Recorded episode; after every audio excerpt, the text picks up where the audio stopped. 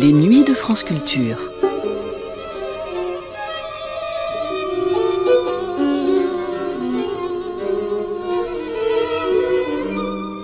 Devenu centenaire en 2023, auteur notamment du Temps freudien du Verbe en 1973, d'un Lacan aux éditions L'Âge d'Homme en 1977 et d'un Jacobson en 1978 chez le même éditeur, Robert Georgin, parmi ses multiples activités, aura beaucoup consacré de son temps à la psychanalyse et à la linguistique, dont il avait obtenu un doctorat. Nous allons l'entendre en 1976 dans un numéro de Sciences humaines aujourd'hui qui avait pour titre Lacan ou le retour à Freud. Il y exposait ce qu'avait été la seconde révolution freudienne initiée par Lacan dans les années 50. Dans cette émission, on entendait également Jacques Lacan défendre que structuré parce que fait comme un langage, l'inconscient relevait de la linguistique et qu'en affirmant cela, il revenait aux sources de la pensée freudienne, donc de la psychanalyse. Et que pour s'en convaincre, il suffisait de relire attentivement les textes de Freud. Sciences humaines aujourd'hui, Lacan ou le retour à Freud, une émission diffusée le 29 mai 1976 sur France Culture.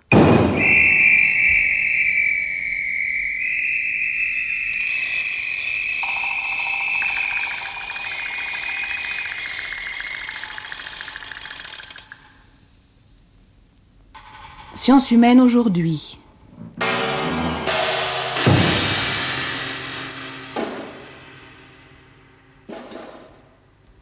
Lacan ou le retour à Freud avec Jacques Lacan.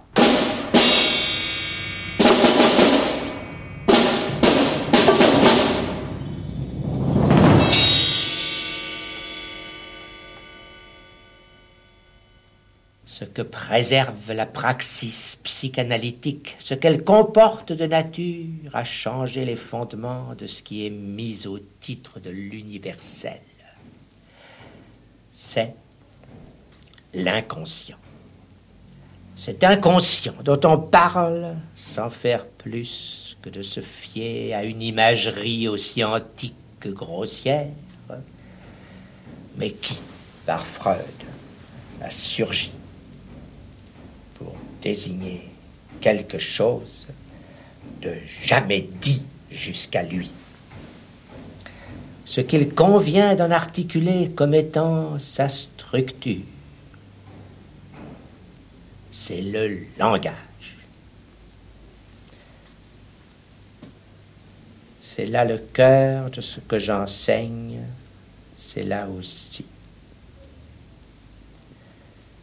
Sous sa forme la plus tempérée,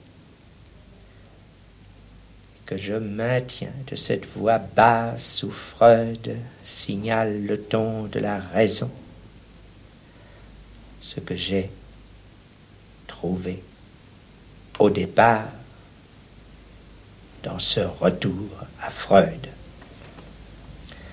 Il suffit d'ouvrir Freud à n'importe quelle page pour être saisi du fait qu'il ne s'agit que de langage dans ce qu'il nous découvre de l'inconscient.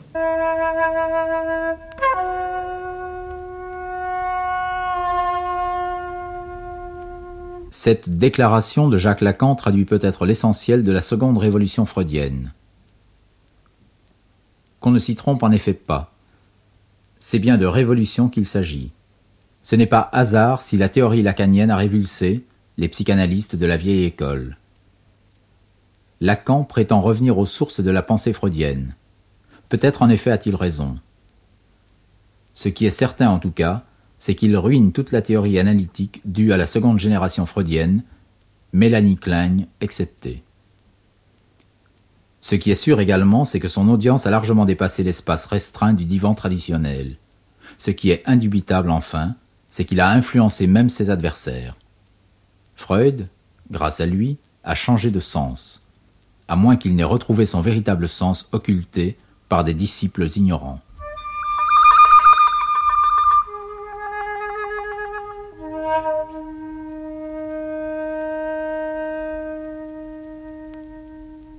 La structure. Oui. dont la psychanalyse impose la reconnaissance est l'inconscient. Ça a l'air bête de le rappeler. Mais ça l'est beaucoup moins quand on s'aperçoit que personne ne sait ce que c'est. Ceci n'est pas pour nous arrêter. Nous ne savons rien non plus de ce que c'est que la nature, ce qui ne nous empêche pas d'avoir une physique et d'une portée sans précédent, car elle s'appelle la science. Une chance pourtant qui s'offre à nous pour ce qui est de l'inconscient, c'est que la science dont il relève est certainement la linguistique. Premier fait de structure. Disons plutôt qu'il est structuré parce qu'il est fait comme un langage, qu'il se déploie dans les effets du langage. Inutile de lui demander pourquoi, car il vous répondra, c'est pour te faire parler. Hmm tout comme il arrive qu'on en use avec les enfants, en se logeant à son enseigne, mais sans savoir jusqu'où va la portée de ce qu'on croit n'être qu'un tour tout juste bon pour se tirer d'affaire. Car on oublie que la parole n'est pas le langage, et que le langage fait drôlement parler l'être qui dès lors se spécifie de ce parlage. Il est évident que ma chienne peut parler, hmm. et même que ce faisant, elle s'adresse à moi. Mais que lui manquant le langage, ceci change tout. Hmm. Autrement dit que le langage n'est pas réductible à la communication.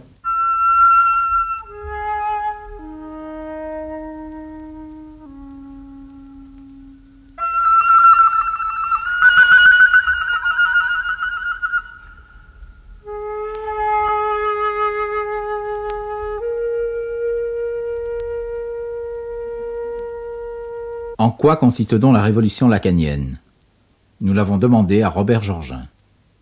Je crois que l'importance de Lacan tient à ce qu'il a d'abord mis l'accent d'une manière extrêmement insistante sur euh, cette notion clé découverte par Freud, qui est celle de l'inconscient, et que la seconde génération freudienne, principalement inspirée par les psychanalystes américains, avait eu tendance à mettre un petit peu à l'écart. L'inconscience est une notion qui est extrêmement difficile à assimiler parce que cela signifie que nous ne sommes pas totalement libres de penser ce que nous pensons et de faire ce que nous faisons. Cela veut dire que nous sommes manipulés par des forces inconscientes qui, à la limite, nous contraignent littéralement. Et c'est la raison pour laquelle, depuis pratiquement la première génération psychanalytique, l'histoire de la psychanalyse se confond avec l'histoire d'une résistance à l'inconscient. Cette résistance à l'inconscient se manifeste principalement à partir de 1940 aux États-Unis, lorsque les principaux psychanalystes européens se réfugient en Amérique après l'invasion de l'Europe par l'Allemagne hitlérienne. Et Baignés dans le behaviorisme américain, ils ont tendance à réduire la psychanalyse à une sorte de behaviorisme un petit peu plus sophistiqué. Lacan s'insurge avec véhémence contre cette conception behavioriste de la psychanalyse et affirme avec force que nous sommes régis par l'inconscient, c'est-à-dire que la fameuse formule de Descartes je pense donc je suis il faut substituer je ne pense pas, je suis pensé. Mais comment peut-on définir l'inconscient et en quoi consiste-t-il? Eh bien, il faut se souvenir que le bébé humain naît prématuré, contrairement aux autres animaux, son système nerveux central est totalement inachevé.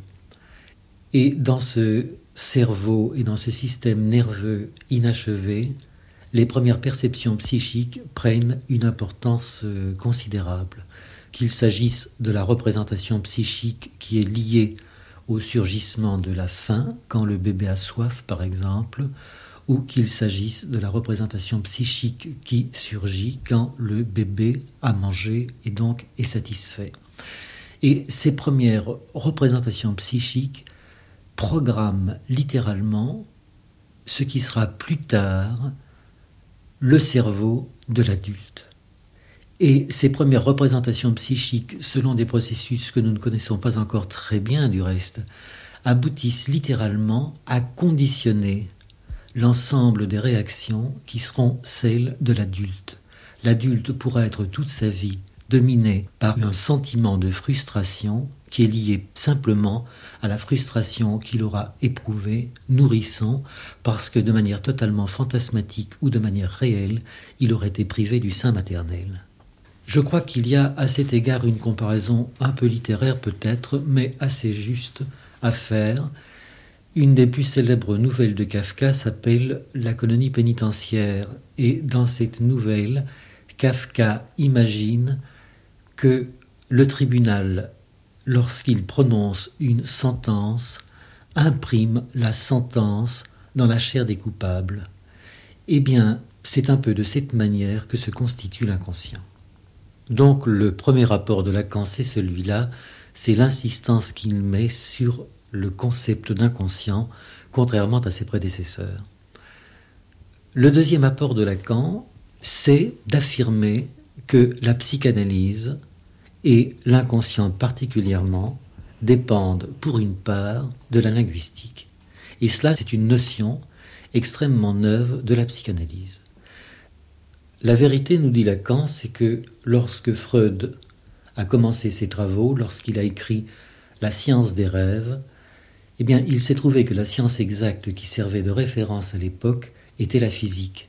Il a donc cherché à bâtir la psychanalyse sur le modèle que lui avaient enseigné ses maîtres et qui était le modèle de la physique. Or, dit Lacan, il s'est trompé. Il s'est trompé tout bonnement parce que la psychanalyse ne relève pas de la physique, elle relève de la linguistique. Mais Freud ne pouvait pas le savoir parce qu'à l'époque où il a poursuivi ses travaux, il ne pouvait pas connaître les travaux de Saussure qui n'était pas encore publié, non plus qu'il ne pouvait connaître les travaux de Jacobson qui sont intervenus ultérieurement. En vérité, nous dit Lacan, lorsque nous étudions l'animal humain, nous ne devons jamais perdre de vue que l'animal humain est déterminé par le langage, que le langage le sépare radicalement des autres animaux et que par conséquent tout dans l'homme est effet de langage. Le psychisme humain est totalement régi par le langage et l'inconscient est structuré comme un langage. Je voudrais donner un exemple de cette structuration de l'inconscient comme un langage et de la manière dont l'inconscient peut, à l'âge adulte, déterminer notre comportement sans même que nous nous en rendions compte un des plus célèbres psychanalystes français de notre époque, Serge Leclerc, a eu un jour en consultation un patient qui souffrait de névrose obsessionnelle et ce patient était habité, sans qu'il le sache au début de l'analyse, par un fantasme très archaïque où il s'imaginait, enfant, pénétrant sadiquement le corps de la mère et crevant sadiquement le corps de la mère. Or, toute la vie de cet adulte prouve qu'il est littéralement hanté dans tous les actes de son existence par le mot crever sous ses variations les plus inusuelles et les plus inhabituelles. C'est ainsi par exemple qu'il prend plaisir à visiter l'église de Cravant dans l'Yonne. Il rêve qu'un voleur crève une vitrine pendant que lui le regarde en fumant une cigarette Craven. Et il faut dire que la cigarette Craven est sa cigarette habituelle. Enfin, il explique à son psychanalyste qu'il voudrait acheter un tableau de Magritte qu'il a vu dans une exposition, lequel tableau de Magritte représente une femme de pierre crevée par un trou en forme d'oiseau. Or, il se trouve que quelques jours plus tard, le psychanalyste va visiter la galerie de tableaux dont lui avait parlé son patient, et il s'aperçoit que ce tableau de Magritte représentant une femme crevée par un trou en forme d'oiseau n'existe pas, son patient l'avait inventé sans même s'en rendre compte. On me dira que c'est un exemple anormal et que nous avons affaire à un malade. Je crois que ce n'est pas tout à fait vrai. D'une part parce que le malade en question peut tout de même euh, mener une existence professionnelle parfaitement normale et par conséquent sa maladie, si maladie il y a, est tout de même relativement mineure. Ensuite, ce qui vaut pour le patient de Serge Leclerc vaut pour chacun d'entre nous. Chacun d'entre nous attribue aux mots qu'il profère tous les jours des significations qui lui sont totalement inconscientes, et c'est même la règle qu'un mot est toujours un double, un triple, si pas un quadruple sens.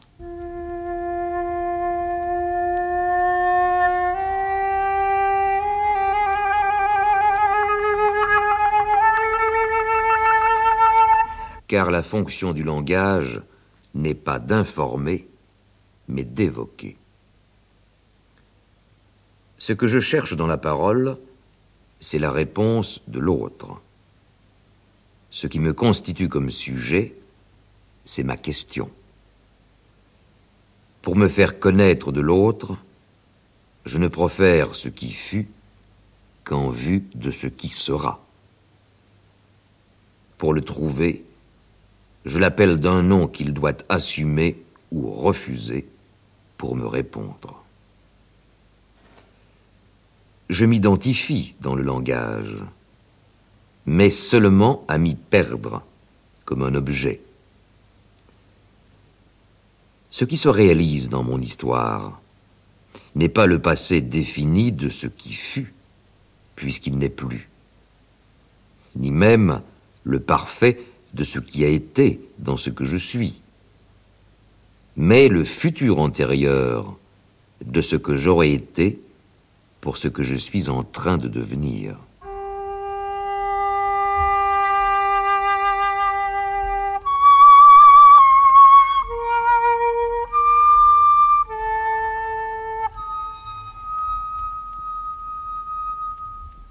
L'homme, nous dit Lacan, est gouverné par le langage. Mais qui dit gouverné par le langage dit gouverné par la fonction symbolique. Ce qui caractérise l'homme, c'est la fonction symbolique, et la fonction symbolique se reconnaît dans tous les actes, fût-ce les plus puérils et les plus apparemment anodins, que l'homme accomplit durant toute son existence. Il faut bien voir que les symboles, c'est avant tout une manière qu'ont les hommes de se reconnaître entre eux. C'est une manière qu'ont les hommes d'instituer entre eux un lien social. C'est évident pour le langage, puisque il faut que tous les membres d'une communauté partagent le même outil linguistique, par exemple le français ou l'anglais, pour s'entendre entre eux. Mais c'est également vrai pour tous les autres symboles, quels qu'ils soient, qu'il s'agisse du symbole dit naturel ou qu'il s'agisse de symboles artificiels. Si nous utilisons la pièce de monnaie, par exemple, eh bien, il faut que cette pièce de monnaie soit acceptée par tous. Si nous utilisons même un opérateur logico-mathématique comme l'x ou l'y en algèbre, il est évident que cet opérateur logico-mathématique ne peut fonctionner qu'à la condition d'être reconnu par tous.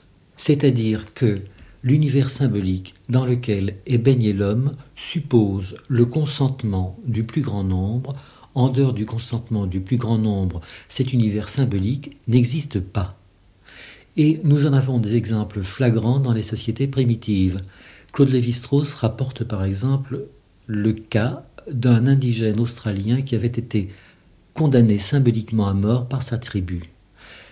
Il faut du reste remarquer que cette condamnation symbolique à mort existait aussi chez nous jusqu'au siècle dernier, c'était ce qu'on appelait en droit la mort civile. Mais dans le cas de l'indigène australien condamné symboliquement à mort euh, par la tribu, on lui retire tout ce qui, jusqu'à présent, a constitué ses attaches symboliques avec la société. Il cesse d'être marié, il cesse d'avoir des enfants, il cesse d'avoir une fonction dans la vie, il cesse de posséder quelque chose. On ne le tue pas, on ne lui interdit pas de manger, mais il cesse de manière absolument définitive et radicale d'appartenir à la société dans laquelle il s'est développé jusqu'à présent. Eh bien, cet indigène, au moment où les ethnologues l'ont découvert, était en train de mourir. Littéralement, il se laissait mourir symboliquement. Il a fallu pour le sauver le mettre dans un poumon d'acier. Il est resté dans ce poumon d'acier jusqu'au moment où il était persuadé que la magie des hommes blancs était supérieure à la magie du sorcier de sa tribu. C'est dire à quel point l'univers symbolique gouverne l'homme, et j'ajoute que cette mort symbolique suivie de mort réelle ne me paraît pas caractériser seulement les sociétés qu'on appelle primitives, je crois qu'elle existe aussi chez nous. On se souviendra par exemple de l'affaire Gabrielle Russier, cette jeune femme qui s'est donné la mort parce qu'après mai 68, elle avait entamé une liaison avec un jeune homme de 16 ans et les parents l'avaient poursuivie en justice, tout le monde s'était retiré d'elle. Eh bien, si Gabrielle Russier s'est finalement donné la mort, c'est parce qu'elle avait été symboliquement condamnée à mort par la société qui l'entourait et que cette condamnation symbolique à mort avait entraîné la mort réelle de même façon que l'aborigène australien s'apprêtait à mourir réellement après la condamnation symbolique à mort prononcée par le sorcier.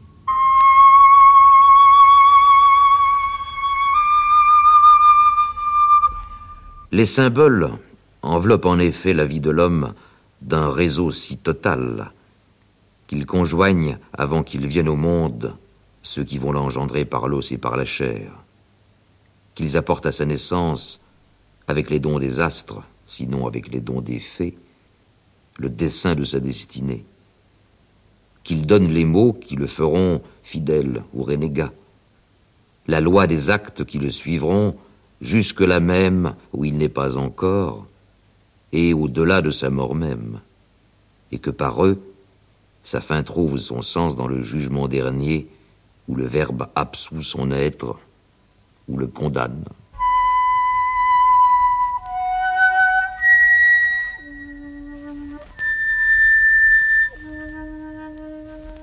Freud, dans l'inconscient, découvre l'incidence d'un savoir tel qu'à échapper à la conscience, d'être hors prise de son recensement, il ne s'en dénote pas moins d'être proprement articulé, structuré, dis-je, comme un langage, impensable autrement les effets dont il se marque, mais aussi bien n'impliquant pas que quoi que ce soit s'y connaisse, au double sens de s'y connaître comme s'y connaît l'artisan, complice d'une nature à quoi il naît en même temps qu'elle, et de s'y reconnaître à la façon dont la conscience fait croire qu'il n'est pas de savoir qui ne se sache être sachant.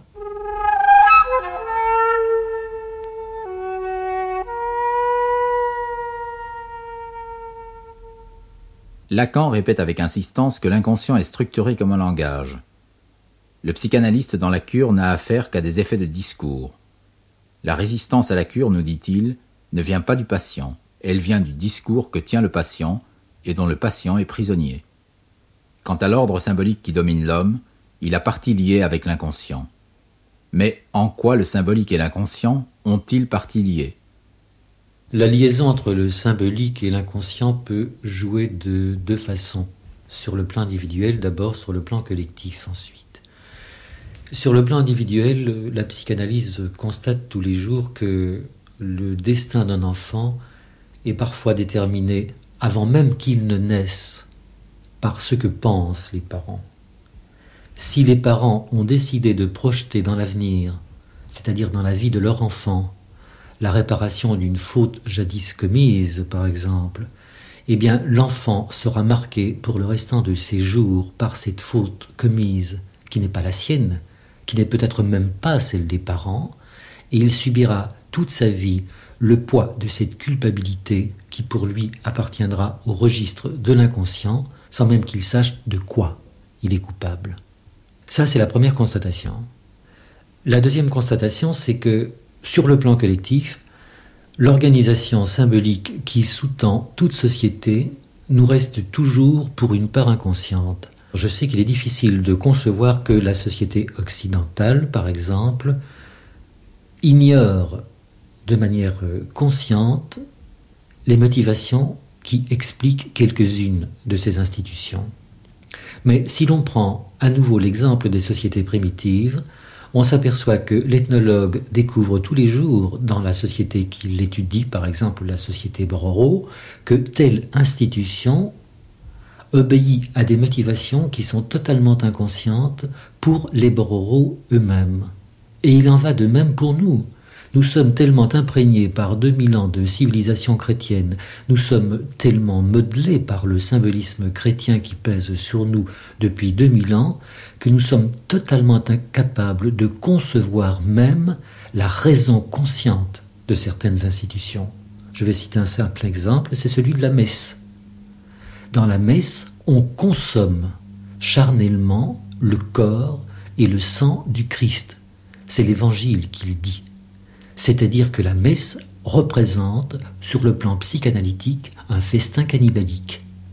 Et ce sens-là de la messe, qui est évident pour un psychanalyste, ne peut en aucun cas apparaître tel quel pour un chrétien, bien sûr, ni même pour l'observateur laïque d'une société occidentale. Bien sûr, je ne veux pas dire que les termes de symbolique et d'inconscient soient totalement interchangeables. Nous utilisons tous les jours des systèmes symboliques qui nous sont parfaitement conscients. Par exemple, le code de la circulation routière quand nous conduisons une voiture automobile. Mais il y a toujours une part du grand intercode symbolique qui régit notre société qui nous restera inconscient et qui continuera à produire des effets inconscients même si par hasard nous parvenons à élucider ce que cela signifie au niveau conscient. J'ai commencé tout à l'heure euh, ce petit exposé en donnant l'exemple de parents qui peuvent projeter sur l'enfant à naître la réparation d'une faute révolue. Eh bien, il peut se produire que l'enfant, arrivé à l'âge adulte, se rende compte que les parents l'ont chargé d'une culpabilité qui n'était pas la sienne. Cela n'empêche que cette culpabilité diffuse continuera à le poursuivre, qu'il y aura divorce entre la prise de conscience adulte de cette culpabilité et le poids inconscient de cette culpabilité qui continuera à le poursuivre de façon totalement énigmatique et totalement inexplicable. L'inconscient est ce chapitre de mon histoire qui est marqué par un blanc ou occupé par un mensonge. C'est le chapitre censuré. Mais la vérité peut être retrouvée. Le plus souvent déjà, elle est écrite ailleurs. À savoir, dans les monuments. Et ceci est mon corps, c'est-à-dire le noyau hystérique de la névrose, où le symptôme hystérique montre la structure d'un langage et se déchiffre comme une inscription qui, une fois recueillie, peut sans perte grave être détruite dans les documents d'archives aussi. Et ce sont les souvenirs de mon enfance, impénétrables aussi bien qu'eux, quand je n'en connais pas la provenance. Dans l'évolution sémantique. Et ceci répond au stock et aux acceptions du vocabulaire qui m'est particulier, comme au style de ma vie et à mon caractère. Dans les traditions aussi, voire dans les légendes qui, sous une forme héroïsée, véhicule mon histoire. Dans les traces, enfin, qu'en conservent inévitablement les distorsions nécessitées par le raccord du chapitre adultéré dans les chapitres qui l'encadrent, et dont mon exégèse rétablira le sens.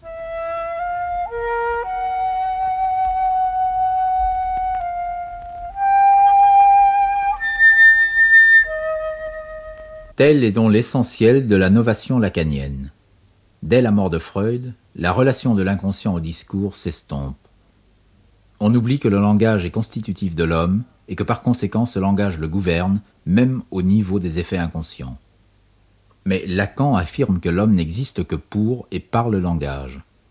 Il est illusoire de chercher le contact avec autrui, en dehors du discours, car entre autrui et moi, la parole est tierce. Et la parole tierce véhicule tout l'acquis conscient et inconscient d'une civilisation. La moindre phrase échangée suppose des millénaires de discours précédents qui l'ont constitué.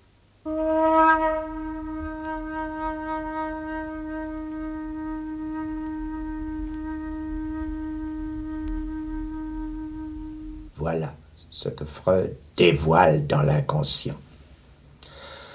Car mon passage en ce monde au nom de Lacan aura consisté à articuler que c'est ça et que ce n'est rien d'autre.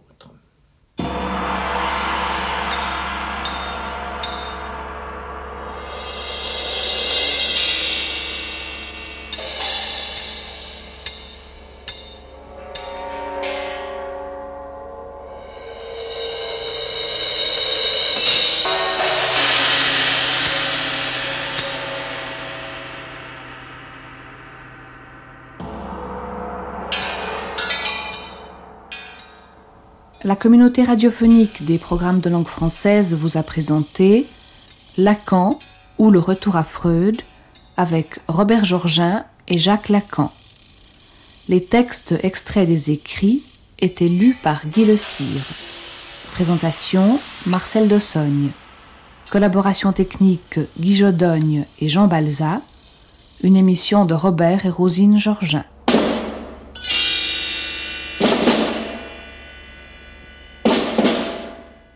Cette émission a été diffusée le 29 mai 1976 sur France Culture.